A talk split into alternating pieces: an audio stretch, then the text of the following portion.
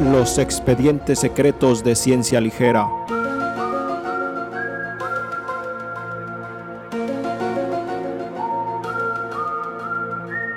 Actividad paranormal.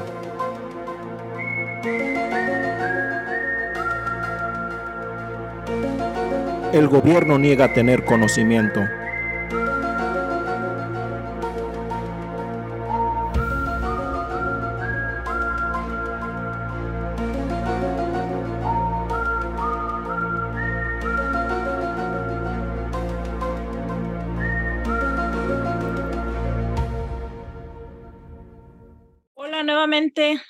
Todos, es un gusto saludarlos. Estamos aquí, el equipo de Ciencia Ligera, con un enorme gusto nuevamente de poder introducirlos a este mundo y de las explicaciones eh, de la ciencia eh, de una manera ligera. En esta ocasión eh, se encuentra con nosotros Yair, Mariana, Alan, Raúl y Edith. ¿Cómo están muchachos? Bien, gracias. Tema fascinante. Les quiero leer un fragmento de un libro en los últimos años del siglo XIX, nadie habría creído que los asuntos humanos eran observados aguda y atentamente por inteligencias más desarrolladas que la del hombre, y, sin embargo, tan mortales como él, que mientras los hombres se ocupaban de sus cosas, eran estudiados quizá tan a fondo como el sabio estudia a través del microscopio las pasajeras criaturas que se agitan y multiplican en una gota de agua. Con infinita complacencia, la raza humana continuaba sus ocupaciones sobre este globo, abrigando la ilusión de su superioridad sobre la materia. Es muy posible que los infusorios que se hallan bajo el microscopio hagan lo mismo. Nadie supuso que los mundos más viejos del espacio fueran fuentes de peligro para nosotros, o si pensó en ellos, fue solo para desechar como imposible o improbable la idea de que pudieran estar habitados. Resulta curioso recordar algunos de los hábitos mentales de aquellos días pasados. En caso de tener en cuenta algo así,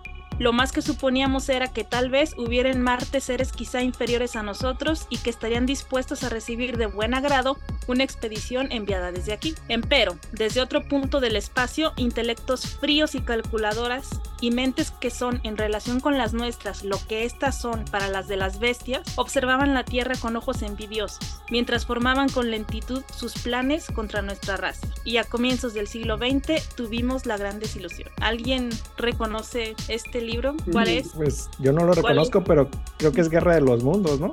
Así es, ¿no? La guerra de los mundos. Vamos a partir entonces de este. Vamos... me tienen ganas de ver la película. Otra vez. Por quinta vez. Pensé que eran cazadores de microbios.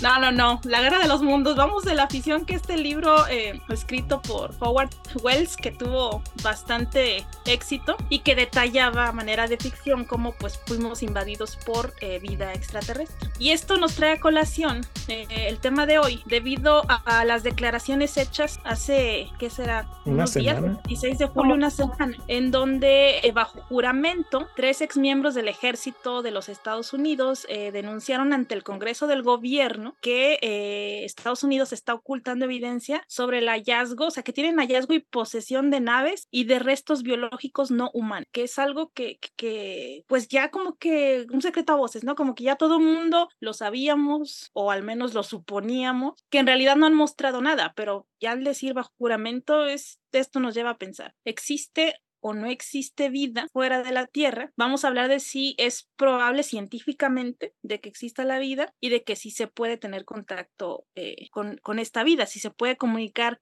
esa vida o esos entes, esos restos eh, biológicos no humanos pudieran ser probablemente eh, otras civilizaciones eh, que están fuera del, del, planeta Tierra, pero que sí existen. Entonces vamos a partir del primer punto que es científicamente. ¿sí? Permíteme un poquito, este, nada más para eh, abonar un poco más sobre los sucesos que han ocurrido, aparte de estas declaraciones juradas en el Congreso. Uh -huh. También en el 2017 este, se fugaron por ahí algunos videos de que salieron en el New York Times y todo, y hubo mucha presión para que el gobierno dijera si eran ciertos o no y, se, y, que fueran liberados esos videos. Y en el 2020, el Pentágono liberó tres videos diciendo que los videos que habían publicado en el 2017 eran reales y que eran de, de fenómenos aéreos observados en el, en el video y decían ellos, eh, dice en el comunicado, que son objetos no identificados y que hasta el momento no los han podido identificar. ¿no? Eso dice el, el comunicado.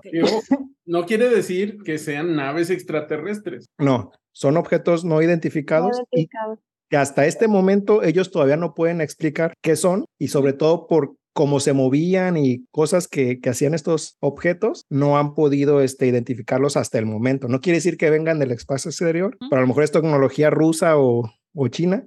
Que ellos todavía no pueden explicar. No, y a lo mejor sí le explicaron, a lo mejor sí saben que es de otro país, pero no pueden admitir que alguien tenga una tecnología que ellos no conozcan, pues por las implicaciones que tendría en el, en el grado de tecnología que tiene cada país, ¿no? Ajá, pero también lo, lo, lo, importante también es que eh, en los videos se muestran, o sea, movimientos que, que no son compatibles con lo que se conoce de naves aéreas, pues puede ser algo muy súper secreto, pero que los movimientos este, sí son muy, muy extremos. Por ejemplo, las aceleraciones, una persona a esas G no podría este, sobrevivir pero a lo mejor son drones, ¿no? Entonces hay como posibles... Sí, que no están este, tripulados. Claro, sí, sí, y, es cierto. Y otra cosa que quería a, abonar a, a, esa parte también es que, o sea, la, Estados Unidos está tomando esto en serio y de hecho la NASA también está haciendo un, un estudio sobre estos, estos objetos no identificados y bueno, ya llevan varios meses trabajando en ello y ya han sacado algunos, algunos datos. Por ejemplo, se han estudiado 650 este, de este tipo de, de, objetos y ellos han encontrado que el 47% son esféricos, por ejemplo, esféricos metálicos y que no se les encuentra como un sistema de propulsión o un motor. Y eso es lo que ellos como los tiene sorprendidos y que sus velocidades van, este, son constantes en dos matches aproximadamente, que son como, por aquí lo tengo, 2.469 kilómetros por hora. O sea que sí, que sí van, que sí van este, fuerte, ¿no? Van rápido. Y y por ejemplo, ellos en, ese, en, esa, en esa conferencia de prensa que hicieron el 31 de mayo, de hecho, mostraron un, un, objeto metálico redondo este, que se llama MQ9, que ellos no pudieron identificar, todavía no pueden identificar era, pero lo que sí pudieron identificar era que no era un peligro para la persona que lo estaba vigilando, ¿no? Pero que todavía no se identifica qué pudo haber sido este objeto. Oye, no era un peligro todavía. Todavía para esas personas. Entonces, bueno, o sea, es, esto lo que les comento es, no solamente son estas cosas juradas, sino que también este, el gobierno se está, Estados Unidos, la NASA están tomando en, en, serio estos objetos que no, ellos no pueden identificar para estudiarlos. Y de hecho, van a dar un reporte en este agosto de 2023 sobre todo ya el estudio que, que lograron hacer. Lo iban a dar a finales de julio y lo, lo cambiaron a, para mediados de agosto. Entonces esperemos a ver qué, qué dice el reporte. Y, que mientras no muestren evidencia clara, siguen siendo al final, de, pues nos quedamos con bajo juramento. Que no, lo, lo que sí dicen que, que mientras salga el reporte están usando sensores, me imagino que militares, sensores científicos para tratar de determinar qué son estos fenómenos, ¿no? que pues, da de tener los satélites y quién sabe qué estén usando para poder determinar esta parte. Pero, o sea, lo que sí es real es que hay objetos este, no identificados que sí están estudiando. ¿no? Ya que sean extraterrestres o no, eso. Para llegar, ok, gracias, Jair. Para llegar a este punto, entonces vamos a empezar eh, a tratar de, entre nosotros, debatir qué pensamos o qué opinan acerca de la probable existencia de vida, además de la Tierra, ¿no?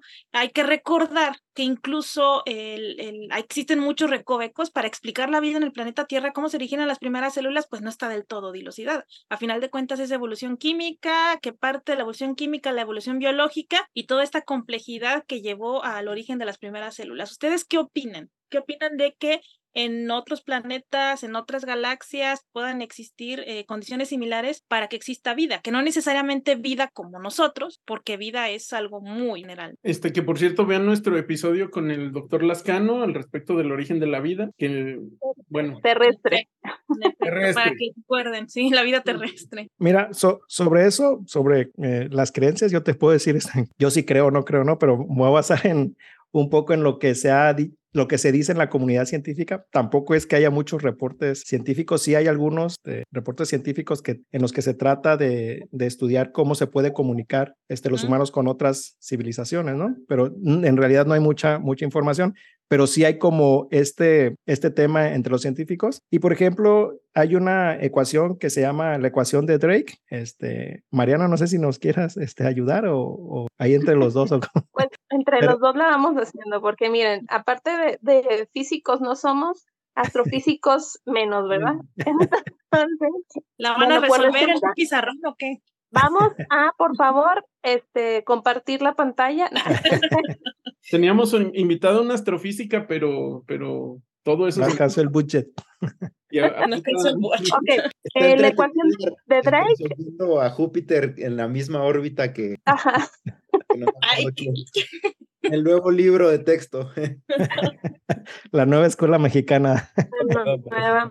Ok, esta ecuación eh, fue dicha por Frank Drake en 1961. Él fue un radioastrónomo que, bueno, lo que, lo que dice o lo que trata de resolver esta ecuación es estimar la cantidad de civilizaciones en nuestra galaxia que sean susceptibles a tener emisiones que sean em, radio detectable, eh, lo que significaría que estas civilizaciones, bueno, pues tienen eh, un grado de inteligencia o que al menos tienen cierta tecnología para que puedan emitir estas em, transmisiones de radio. Eh, la ecuación es bastante, eh, bueno, no, es, es larga, tiene como unos ocho, ocho variables por ahí. No sé si tú la tengas ahí, Jair, porque ahorita no, no la tengo. No tengo la, la, la, este, la ecuación, pero tengo las variables que, que la componen. Lo que se toma en cuenta. Ajá, te los digo rápido. Ritmo Sí, de formación de estrellas que sean adecuadas para tener un planeta como el, como el nuestro. Fracción de estrellas que tienen un planeta en su órbita, en el, en el rango de habitable. Número de planetas orbitando en la zona de habitabilidad. Fracción de planetas donde se ha desarrollado la vida. Fracción de planetas donde se pudo haber desarrollado la vida inteligente. Y fracción de planetas con vida inteligente que podrían comunicarse, ¿no? Y tiempo en años en los que una civilización inteligente podría desarrollar la comunicación. Y ya juntando todos esos factores, tomando en cuenta este, lo que sucede aquí en, en el planeta Tierra, con, esas, con esos datos que pueden ser variables en diferentes galaxias. Este, este, una vez que hacen ese cálculo, ellos calcularon que podrían aproximadamente haber 10 in- eh, civilizaciones Ah, inteligentes Sí me la- acordaba de 10, pero, pero dije, a lo mejor no es ese. en la, en la galaxia, que bueno, 10 ya es este, un numerito, se puede escuchar chiquito, pero, se, pero sería importante. Ahora, una cosa que, que, que me pregunté, bueno, entonces, ¿cuántas galaxias hay ahora que, que se conocen? Y se conocen cerca de 100 mil millones de galaxias aproximadamente, y en cada galaxia calculan que hay como 100 mil millones de estrellas, y se sabe que, que, que una estrella al menos tiene un planeta, entonces es 10, 1 por 10 a la 22 posibilidades de, de que exista un De este civilización. ajá Ahora, ahora, vámonos por partes, como dijo el doctor Franken. Exacto. Este, eh, la, la, la tasa de formación de estrellas, que es R, claro que, que es muy grande conforme más, es, más cantidad de universo estás agarrando. Pero entonces. ¿cuál creen que ustedes que es la tasa de formación este, en los últimos, no sé, en el último, en los últimos 100 años en la Vía Láctea? no sé tú tienes Más grande. Ni Era, no, no, era de como tres, algo así.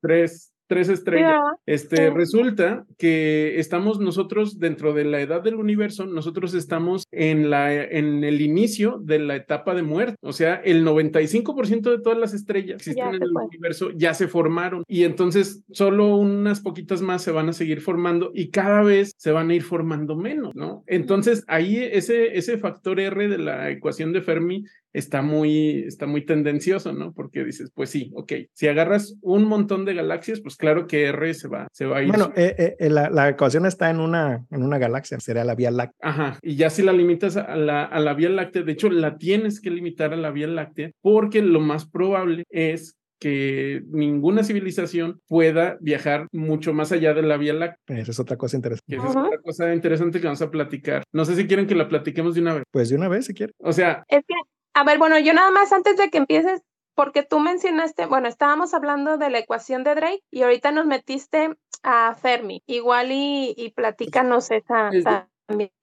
Sí, a ver, a, a ver bueno está está la paradoja de Fermi no que Fermi este es este físico muy reconocido Enrico de Fermi que trabajó en Los Álamos en lo de la bomba atómica vayan a ver el capítulo de la bomba atómica para que puedan ir a ver la película de de Oppenheimer. de Oppenheimer, ¿no? Pero entonces él, eh, en realidad fue en una, no es una publicación, es, fue un- una plática entre amigos físicos que se preguntaban eh, si había vida extraterrestre. Entonces, él, Fermi, hizo como una serie de, pasos lógicos en su cabeza y se preguntaba algunas cosas, bueno, decía algunas cosas. Si tenemos, por ejemplo, 100 millones de galaxias con muchas estrellas y luego razonaba, algunas de ellas seguro tienen planetas que soportan la vida y seguía razonando y muchas de ellas seguro dieron circunstancias para que existiera la vida inteligente. Y luego algunas sobrevivieron en el tiempo y habrán avanzado tecnológicamente para hacer viajes espaciales. Y aunque no se movieran a la velocidad de la luz, dice él, pudieron a lo mejor tener el tiempo suficiente para llegar a la Tierra. Entonces él se pregunta, si esto todo eso es cierto, ya deberíamos tener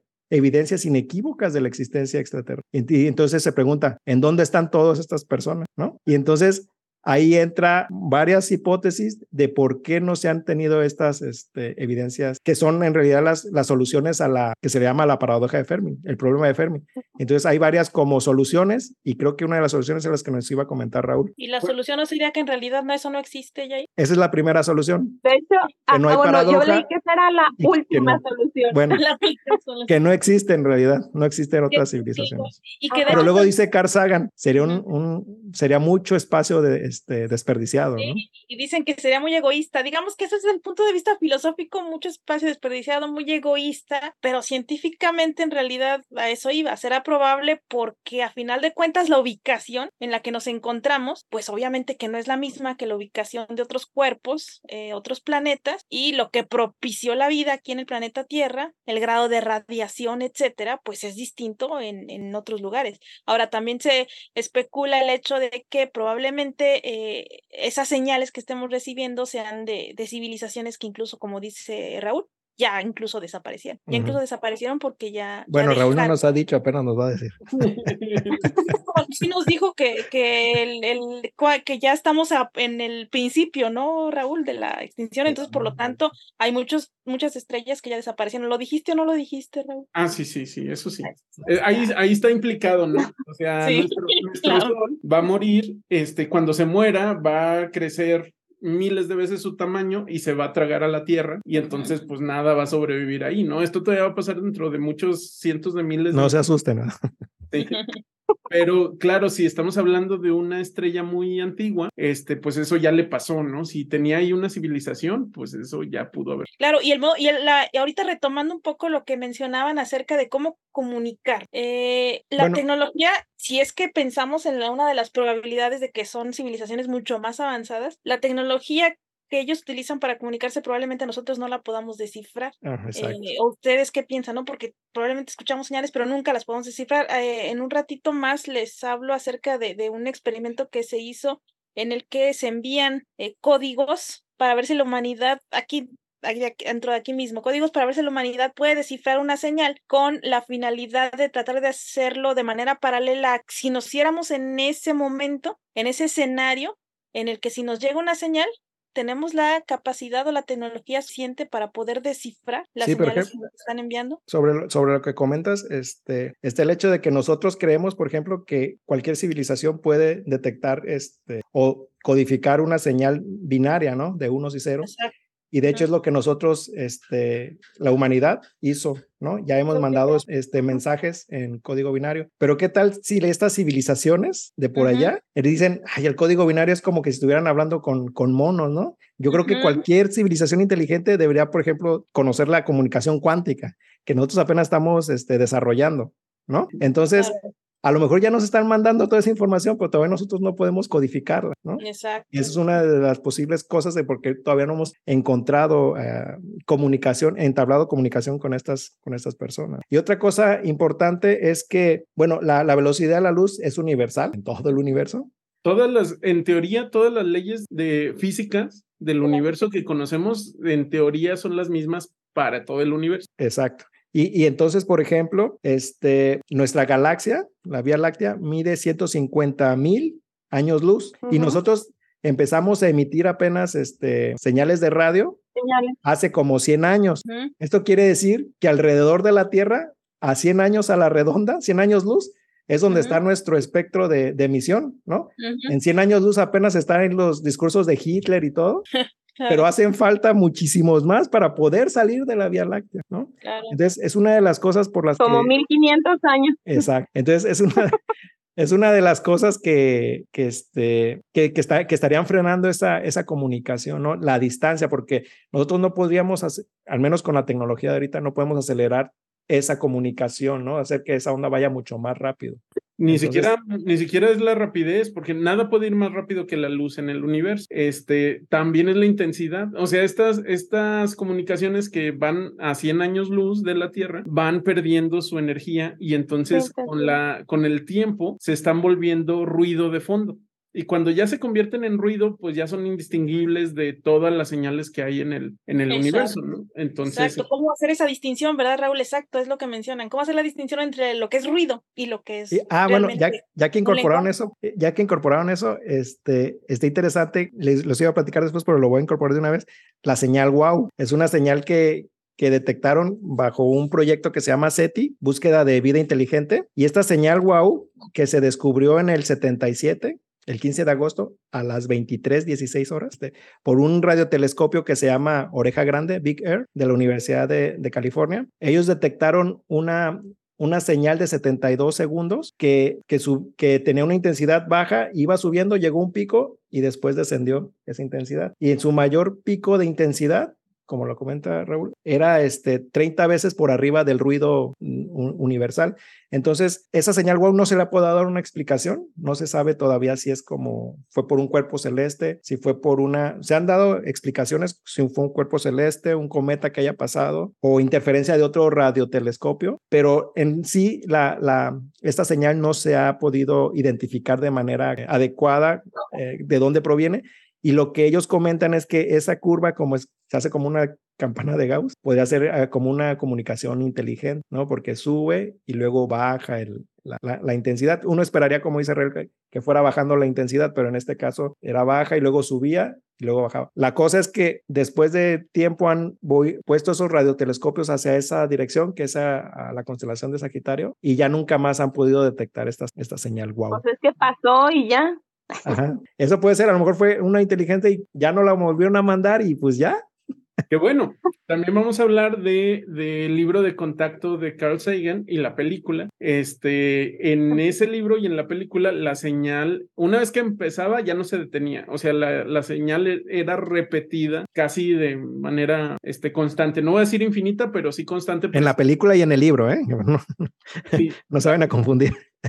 Eh, en la película y en el libro para asegurarse de que la escucharan las civilizaciones. De, hecho, en, en, ese caso iba dirigido para nosotros. Sí, iba bien apuntada a nosotros y era para que no se les fuera a pasar si tuvieron que ir al baño en ese ratito. Exacto. Oigan, pero bueno, yo nada más es que hablando de, de, de eso, de, de si estamos a lo mejor en la misma lenguaje para podernos comunicar. Eh, por ahí eh, de lo que leía es que para tener como la básica probabilidad de poder tener un, contacto con lo que fuera que existiera eh, allá afuera, eh, tendríamos que ser una civilización tipo 1, basados en una escala que se llama escala de Kardashev. Esta fue dada por Nikolai Kardashev, un astrofísico, en 1964.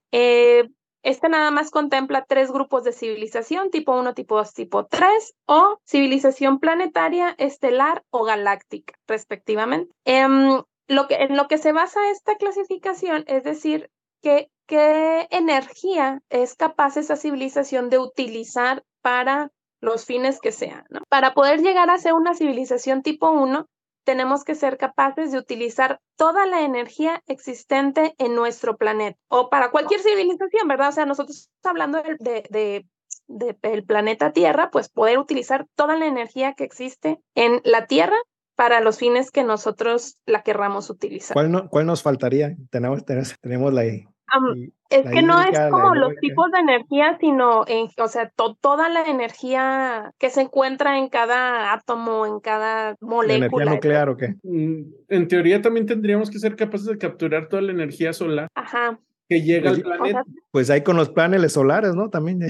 O sea, la CFE nos tendría que aprobar a todos paneles solares.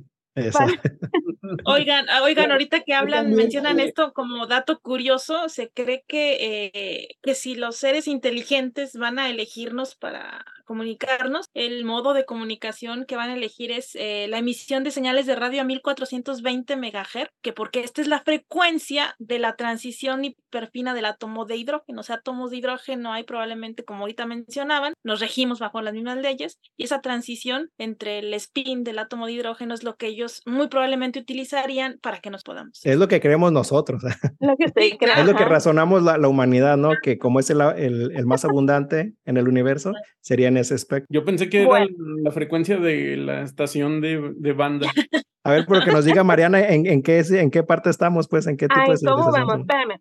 O sea, el tipo 1 es ese. El tipo 2, o sea, poder utilizar la energía de todo nuestro sistema en el cual nos encontramos. En este caso sería nuestro sistema solar. No, pues no. Y el tipo 3 es utilizar la energía de toda la galaxia. Nah, Estamos en Ok. punto 5. Pero el- No, el- no, mm, no, un poquito más, un poquito más.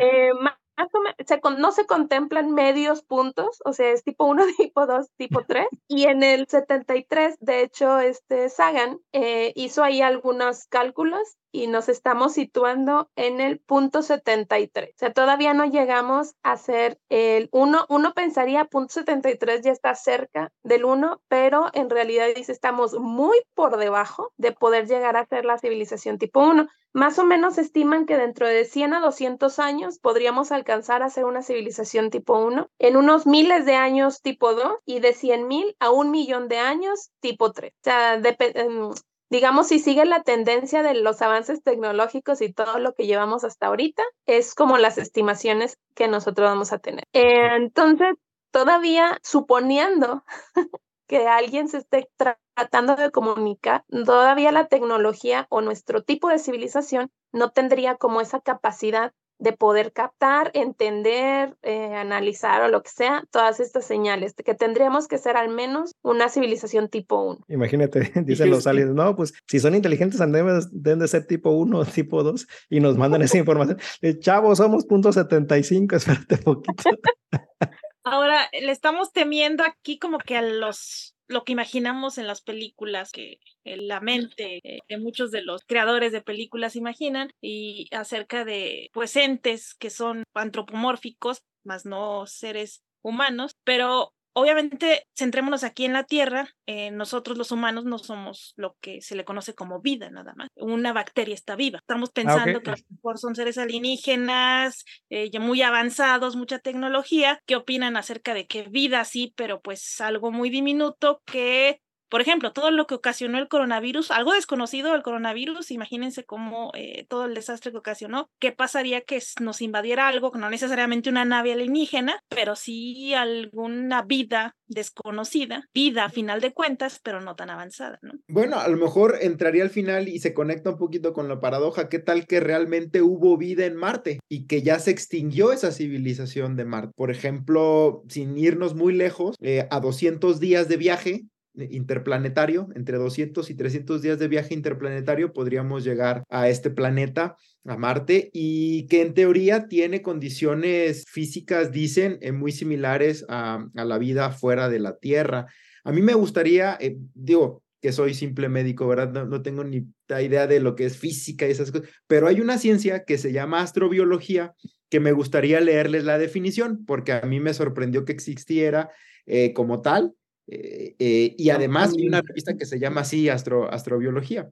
Entonces, la astrobiología se define, déjenme a ver si ya no la perdí, mm, se podría definir como el estudio del origen, evolución, distribución y vida futura en el universo. Eh, se refiere entonces a vida extraterrestre y vida sobre la Tierra. Este término fue propuesto por allá del 1953 por un astrónomo llamado Gabriel Tikop y a la fecha se siguen publicando trabajos, revisiones de qué es lo que está sucediendo en en planetas fuera de, eh, en, eh, incluso del mismo sistema solar y cuáles podrían ser Earth-like o con condiciones parecidas a, a la Tierra para poder albergar vida. Y de ahí surgió un término llamado extremófilos, que fue acuñado por allá del 1974, que pueden ser entonces vida extremófila y vida no extremófila. En teoría esto eh, a ellos los ha llevado a adaptar estos conceptos para que, para poder determinar si existe el ambiente propicio para que se pueda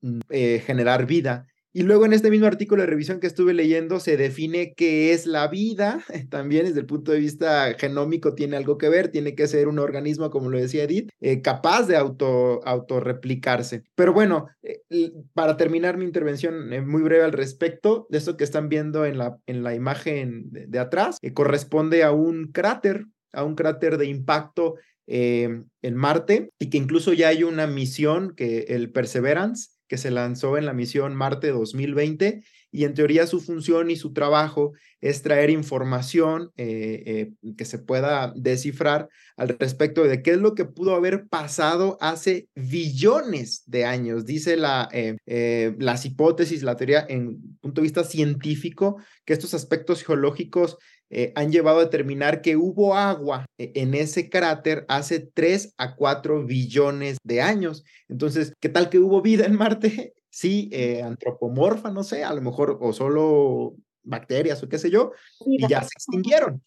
Y entonces esto, esta misión Perseverance lo que busca es ir a comprobar estas hipótesis y dicen que era una superficie habitable, que era un ambiente acuático que existió en Marte y que esos rasgos geoquímicos de actividad hidrotérmica de la superficie marciana pudo haber llevado eh, tener similitudes con incluso lagunas parecidas aquí en, en, la Tierra, entonces que pudieron haber sido habitables y colonizadas por estos eh, microorganismos llamados extremófilos, podrían haber existido. Pero ahora, eh, y ya con esto termino, es las condiciones actuales no permiten, la radiación no permite, dice un autor en el 2006, que eso fue hace 3 a 4 billones, ¿no? Ahora se considera que es muy extremo la posibilidad de que haya vida en, Marte debido a mm, la acidez, a, una aridez extrema, temperatura muy fría, abundancia de percloratos que tienen un poder oxidativo muy fuerte que impide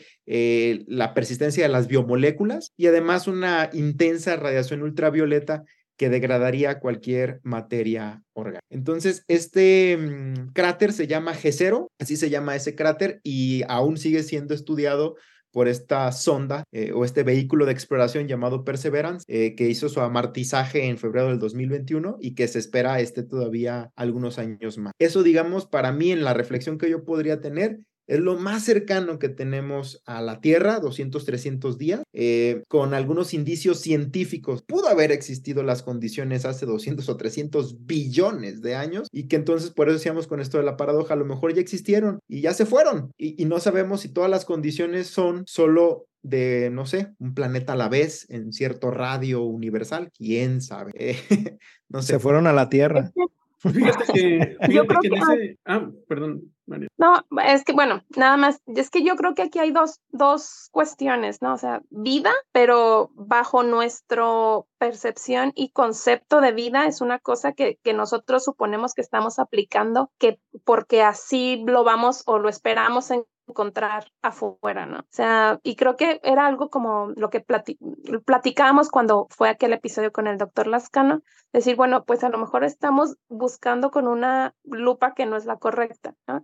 Eh, sin embargo, una cosa es la vida, o sea, a lo mejor van, van, a existir eh, organismos o seres unicelulares como lo que se cree que fue el inicio de la vida en la Tierra, y otra cosa, lo que estamos hablando con eh, ya esta vida súper evolucionada, ¿no? Unas civilizaciones ya eh, incluso súper inteligentes. Entonces, sí, sí creo que son dos cosas independientes. O sea, una es si hay vida, o sea, muy probablemente hay vida, aunque por ahí en el 70 este Monod dijo que este, la mm, existencia de, de, vida en la Tierra fue casi, o sea, un evento fortuito porque tuvieron que haber un montón de condiciones como para que se estuvieran aplicando muchísimas veces dentro del mismo, o sea, eh, Vía Lácteo Sistema Solar, ¿no? Entonces, eh, eso por un lado es la aparición de la vida y por otro lado es que esta vida haya podido evolucionar de tal forma a volverse civilizaciones súper inteligentes como para que ahora estemos eh, teniendo esta evidencia que, que, como platicábamos por ahí este, en el WhatsApp, que dice nada más es no humana, ¿no? cualquier cosa que no sea humana, incluso en la Tierra, va a ser resto biológico no humano. Entonces, eh, sí, yo creo que hay, esas son dos, dos cuestiones que habría que, que plantearse. El, el hecho de la vida, yo creo que hay vida, o sea, otro tipo de vida, no sé si esa vida ya haya evolucionado a estos seres que nos están vigilando, porque por ahí es otra de las soluciones este, de la paradoja de Fermi, que solamente son simples espectadores que nos tienen ahí como un espacio salvaje, esperando que nosotros podamos ser útiles o que puedan obtener algo de nosotros para poder ahora sí establecer una comunicación. Entonces, pues, pues no sé. Sí, este, fíjate de lo que platicaba Alan, hay que también considerar algo, ¿no? O sea, nosotros los humanos tenemos 200 mil años más o menos de existencia. Entonces, todo lo que ustedes consideren civilización, todo lo que hemos construido, todo lo que hay en la Tierra, el calentamiento global y todo lo que hemos hecho, lo hemos hecho en 200 mil años. ¿no?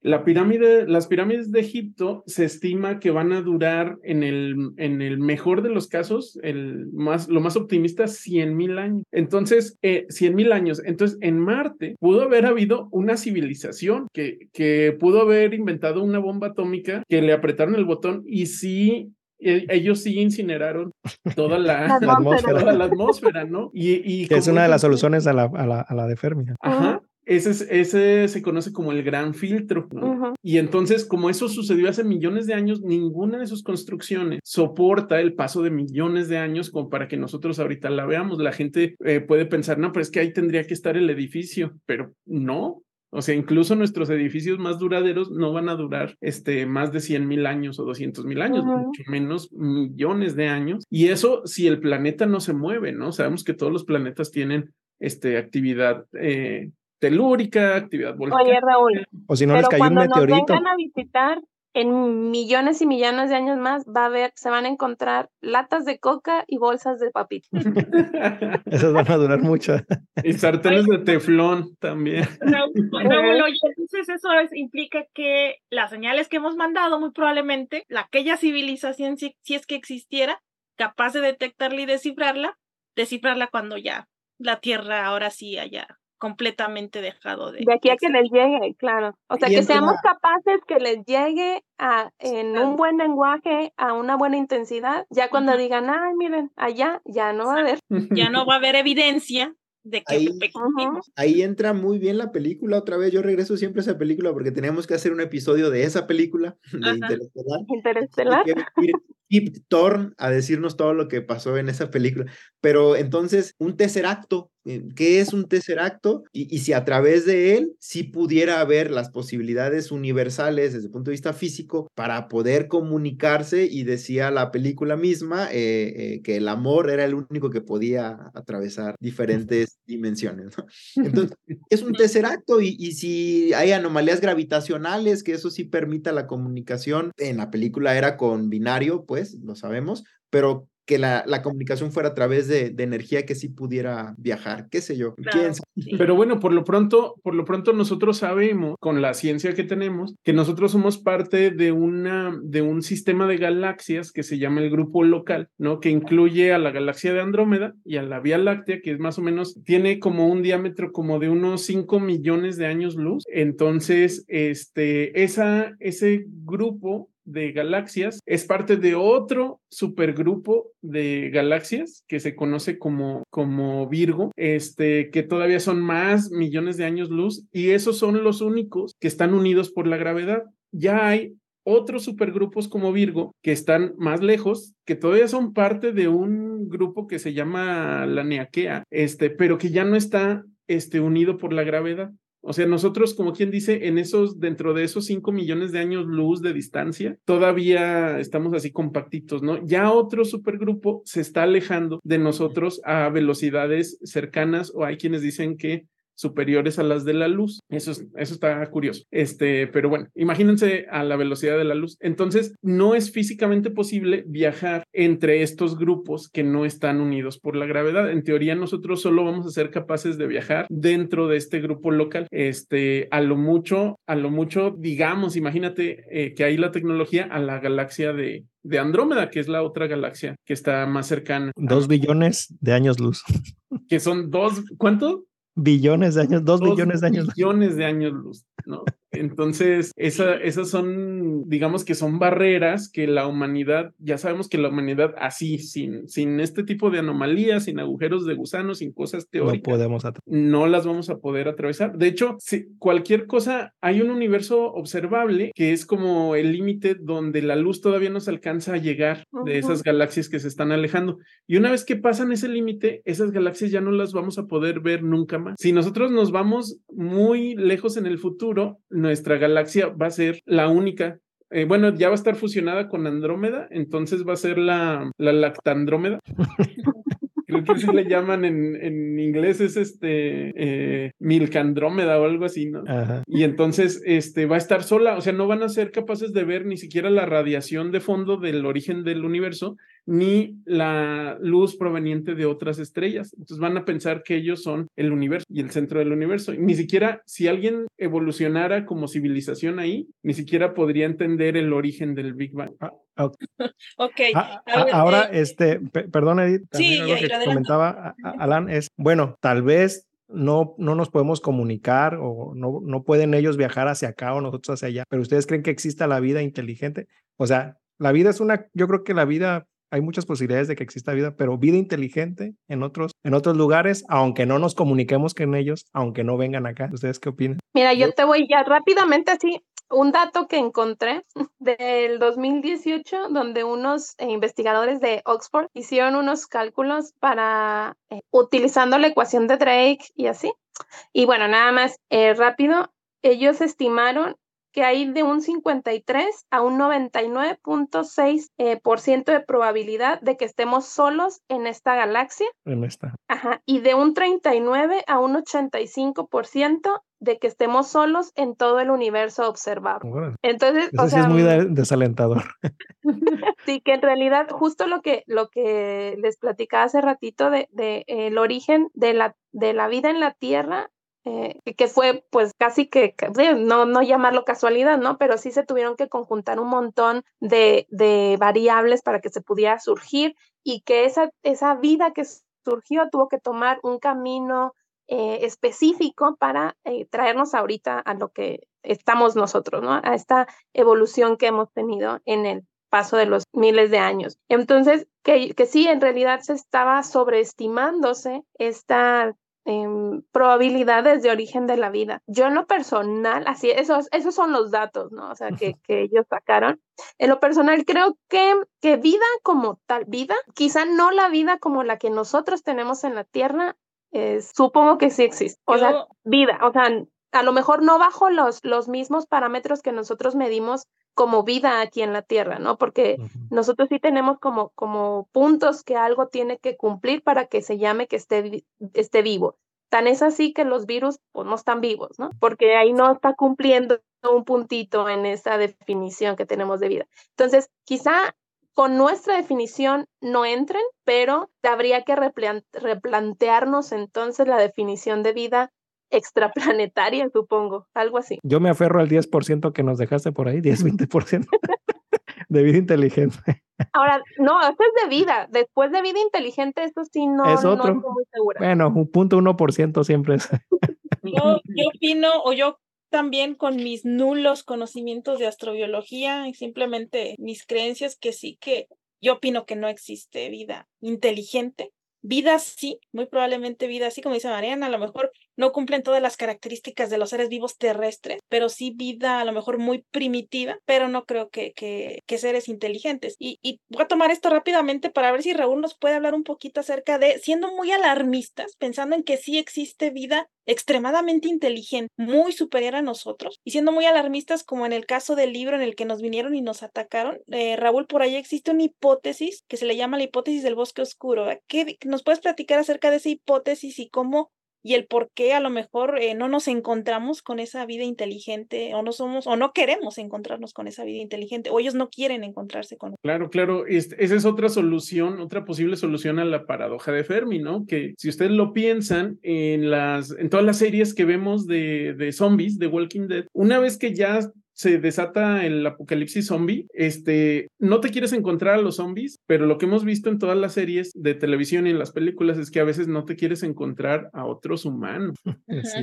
porque somos canijos, somos desgraciados, ¿no? Y eso, pues, eh, la historia humana está llena de, de ejemplos, este, de cómo las civilizaciones han crecido a través de conquistar otras civilizaciones y exterminarlas y esclavizarlas. Entonces, si tomamos eso como ejemplo, podría ser que otras civilizaciones en la misma galaxia tengan esas mismas características. Entonces, eh, mm, quizá el hecho de que una civilización asome la cabeza y diga, hey, aquí estoy, causa que la otra civilización se dé cuenta y dice, ah, vamos a exterminarla y vamos a esclavizarla y la desaparece. Entonces, esa misma civilización, si tú eres esa civilización que está dominando, esclavizando y destruyendo otras civilizaciones, este, tú no quieres que te detecten, ¿no? Entonces tú tampoco vas a, a, lanzar señales, tú nada más vas a estar escuchando y vas a estar escondidito a ver quién este, es tan ingenuo como nosotros los humanos para andar ahí mandando radios. Sí, nosotros andamos mandando señales de radio y andamos a todas las comunicaciones andan, se andan filtrando, que, que sí se filtran, pasan la, la ionosfera y se van al espacio, ¿no? no y, a 100 años, a 100 años luces, aquí estamos, aquí estamos. Y tenemos la sonda Voyager que trae un mapa estelar de cómo encontrar nuestro planeta. No, no y, más, y, más, allá, o sea, el, mensaje que mandamos por este radiotelescopio, mandamos nuestro código genético, cómo estamos compuestos, el carbono, hidrógeno, fósforo, este, que somos este, humanoides, que medimos tanto, que nuestro es de que nuestra base es DNA y que es helicoidal. O sea, toda la ¿dónde estamos? Estamos en el planeta, el tercer planeta. Entonces estamos diciéndole todo, vengan aquí a conquistar. de plata, ¿no? Sí, de hecho, no recuerdo, no recuerdo, no recuerdo, perdón, Jair, no recuerdo qué personaje dijo algo así, mencionó que no sé si son hostiles o no, los, los alienígenas, y primero si existen o no, y si son hostiles o no, pero somos los únicos como que ineptos que estamos tratando de, imagínense, son hostiles y nosotros ponerles todo en bandeja de plata, hey, aquí estamos, tratar de comunicar con una gente hostil, pues yo creo que mejor si nos quedamos con el, el bosque oscuro, mira.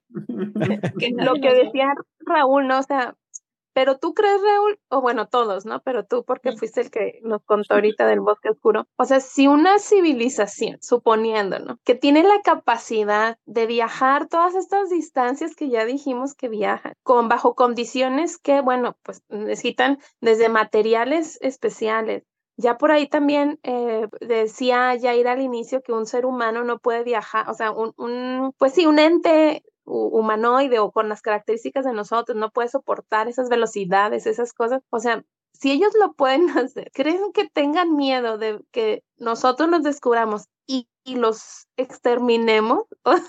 que todavía no llegamos a ser civilización uno. Bueno, sí, no. Ya, la otra, claro que no. O sea, si son, si son, si tienen toda esa tecnología y quieren dominarnos, nos van a dominar que eso es lo que sucede en la película de Keanu Reeves eh, del día que la Tierra se detuvo. Él, él trae un robotcito que está hecho de nanorobots que comen metal y entonces el robot se deja atrapar y según esto lo meten muy debajo de la Tierra, el gobierno de Estados Unidos acá. Y en el momento en el que le habla Keanu Reeves al robot, el robot dice, bueno, ya voy. Y destruye todo, ¿no? Y va y no hay nada que podamos hacer al respecto. Incluso los nanobots empiezan a meter a la gente y lo, empiezan a matar a todo el mundo. Entonces, sí.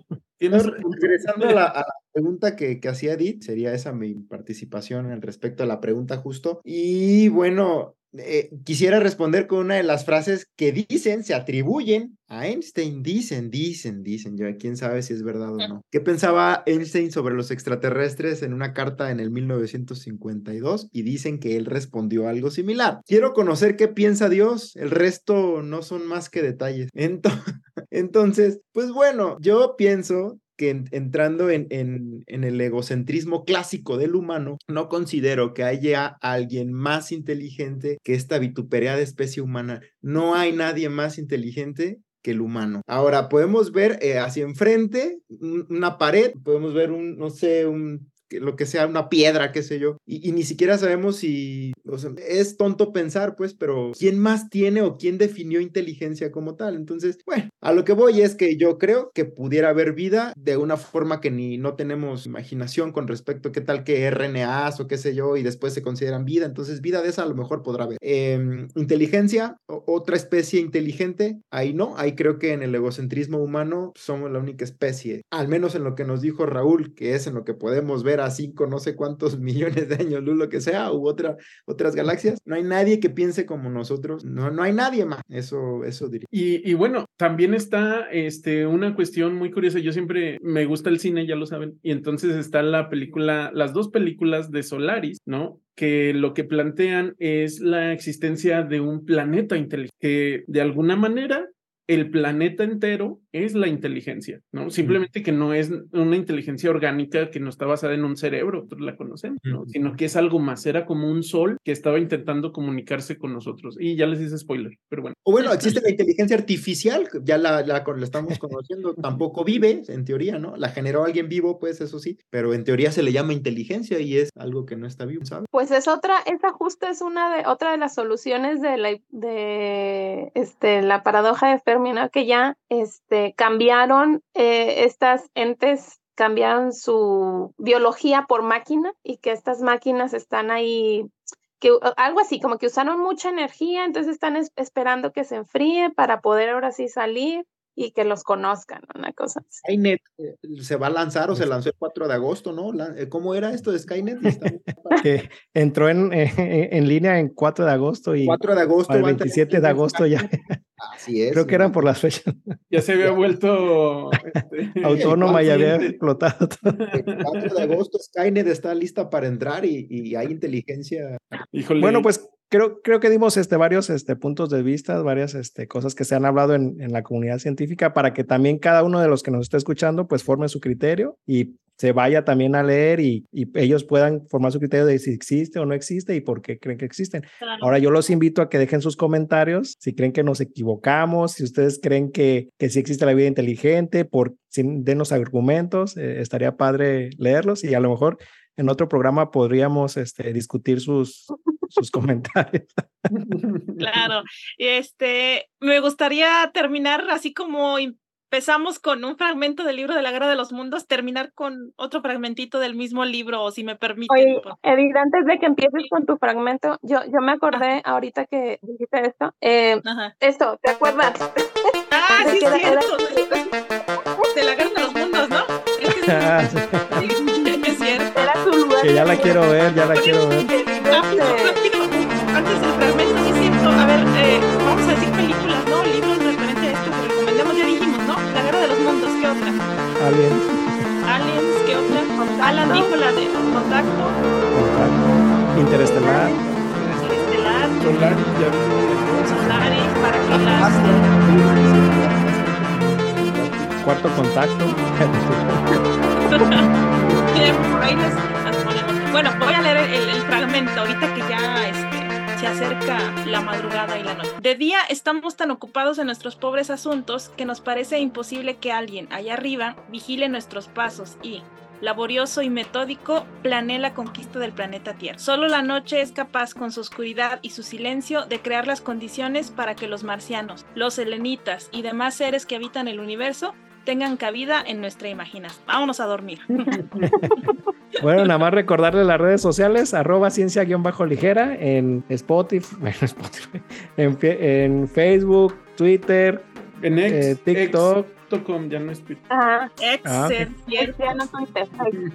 Nos pueden escuchar en Spotify, en Amazon Music eh, y ver en Spotify. Spotify sí, y también en YouTube. Así es que sigan todas nuestras redes, coméntenos y platíquenos si nos gustó, si les gustó este, este episodio de, de Ciencia Ligera, que ahorita está muy de moda, los aliens. Entonces aquí está nuestra por. Pues hasta luego, chavos. Saludos. Bye. Hasta luego.